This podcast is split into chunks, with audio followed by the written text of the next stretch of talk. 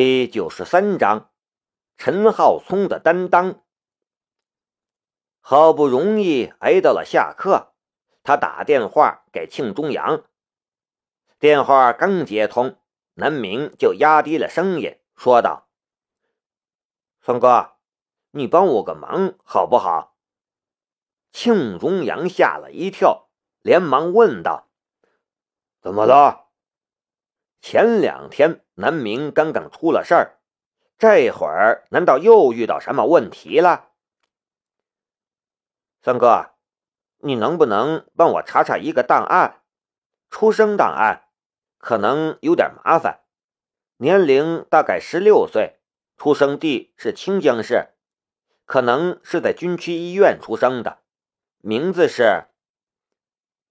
你查这个干什么？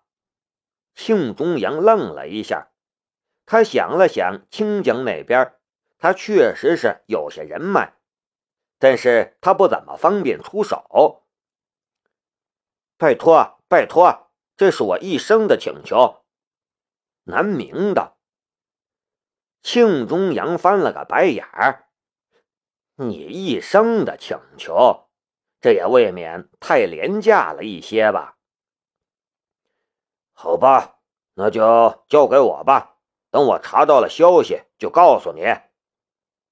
庆中阳有些头疼，今天怕是要打上好多电话了。若是四弟在国内就好了，这种事儿他比较擅长。不过小明交代的事儿，既然也是他能做到的，还是帮这个忙好了。如果让小明跑去求老爷子，怕是又麻烦。等了大概两个小时，南明终于等来了电话。给我个号码，我让他们把资料传真给你。文集小诊所内，接到了一个电话，陈伟急匆匆走了。如果这个消息属实的话。事情说不定会有转机。陈伟刚走，陈浩聪就悄悄的探出头来，钻进了病房里。李慧云看到有人进来，顿时紧张起来。看到是陈浩聪，他倒是松了一口气。他认识陈浩聪，他隐约也记得，似乎这是个救命恩人。但是看到陈浩聪的表情，他就又紧张了起来。陈浩聪的表情绝对说不上好。你叫李慧云？陈浩聪摆弄着点滴的瓶子，然后亮出了手中的一个小小的瓶子，又拿出来了一个针管来。不等李慧云回答，陈浩聪已经问道。你知道这是什么吗？李慧云乖乖摇头，不知道。这小子想要干什么？不知道为什么，李慧云总觉得现在的陈浩聪做的事有种非常熟悉的感觉，还有一种违和感，似乎在刻意模仿什么人。这是安乃近。一种解热镇痛的药物，刚才医生就帮你注射了一些。陈浩聪来回踱步，所以李慧云有点疑惑：陈浩聪到底想要说什么？安乃近只要稍微过量，就会引起肾脏和肝脏的衰竭。陈浩聪轻轻弹动着那小小的药瓶，只要我现在给你注射进去，你就活不过今天晚上。所以，李慧云还是不明白陈浩聪想要说什么。陈浩聪都斯巴达了，剧本不是这么写的呀。这时候，李慧云不应该痛哭流涕。求他饶命嘛！然后他再板起脸来说可以饶他一命，但他必须离开齐明来，离得远远的，最好离其他人也很远，能滚多远滚多远。虽然剧本有点波折，但他还是必须演下去，因为这是陈浩松想到的唯一能保护齐明来的办法。明来已经很可怜了，为什么上天还要这么折磨他呢？李慧云这样的人太危险了，他不会给明来带来幸福的。就算是检查。也只会认为你是药品过敏，不会有任何麻烦。陈浩聪停下了脚步，瞪着李慧云：“我只是要告诉你，我现在想要杀你，易如反掌。但是你身上没杀气呀，老兄。杀气这东西虚无缥缈，看不到，摸不着。”但确实是存在的。其实，所谓杀气，更像是人释放的信息素，而对李慧云来说，感知杀气只是一种对危机的反应能力。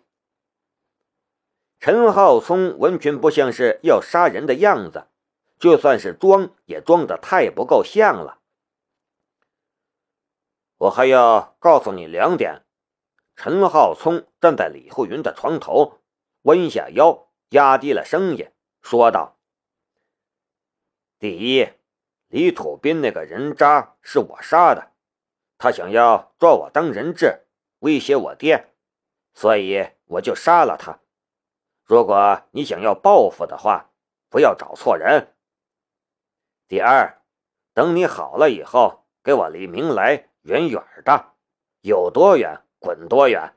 最好永远不要出现在他的面前，否则我会像杀李土斌一样杀了你。这个时候的李慧云终于感觉到了陈浩聪身上的杀气，那种一闪即逝，虽然稚嫩，却足以让人汗毛都竖起来的寒冷气息。他说的是真话。南明说李土斌是他杀的，而现在的陈浩聪又说是他杀的，到底是谁？不过这都无所谓了。两次死里逃生，李慧云突然有种心如死灰的感觉。他父亲是人渣，他也是人渣，差别是李土斌这个人渣死了，他还活着。果然，龙生龙，凤生凤，老鼠的孩子会打洞，人渣的儿子或许生下来就是人渣吧。你杀了我吧，李慧云闭上眼。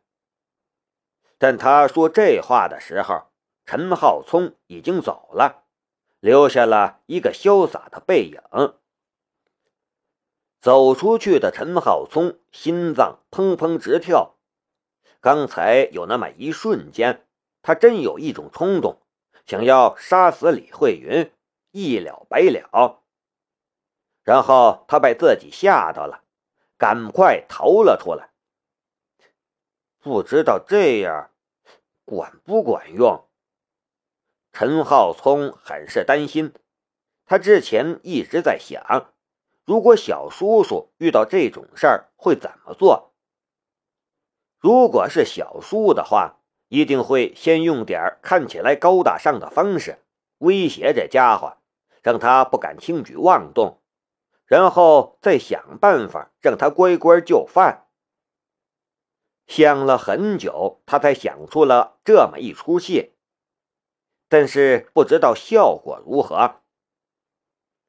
接完电话回来的陈伟一脸狐疑的看着陈浩聪，不知道这小子在紧张个什么劲儿。他自然不知道，就在刚才，有一名稚嫩的小男子汉正张开自己的双臂，想要用自己的方式保护自己的家人和朋友，为此宁愿将危险揽到自己的身上。如果知道了。陈伟定然会一巴掌拍过去。老子还没死呢，轮不到你操心，先把期末考试给我搞定吧。陈伟又等了一会儿，不多时，又赶来了几名警察。回到了病房，几名警察支起了摄像机，然后就守在了一旁。陈伟坐在一旁，打开了一个小本本，对李慧云说道：“来谈谈吧，先说说那位死在文集火车站的死者。李慧云轻轻吸了一口气这是要开始做笔录了。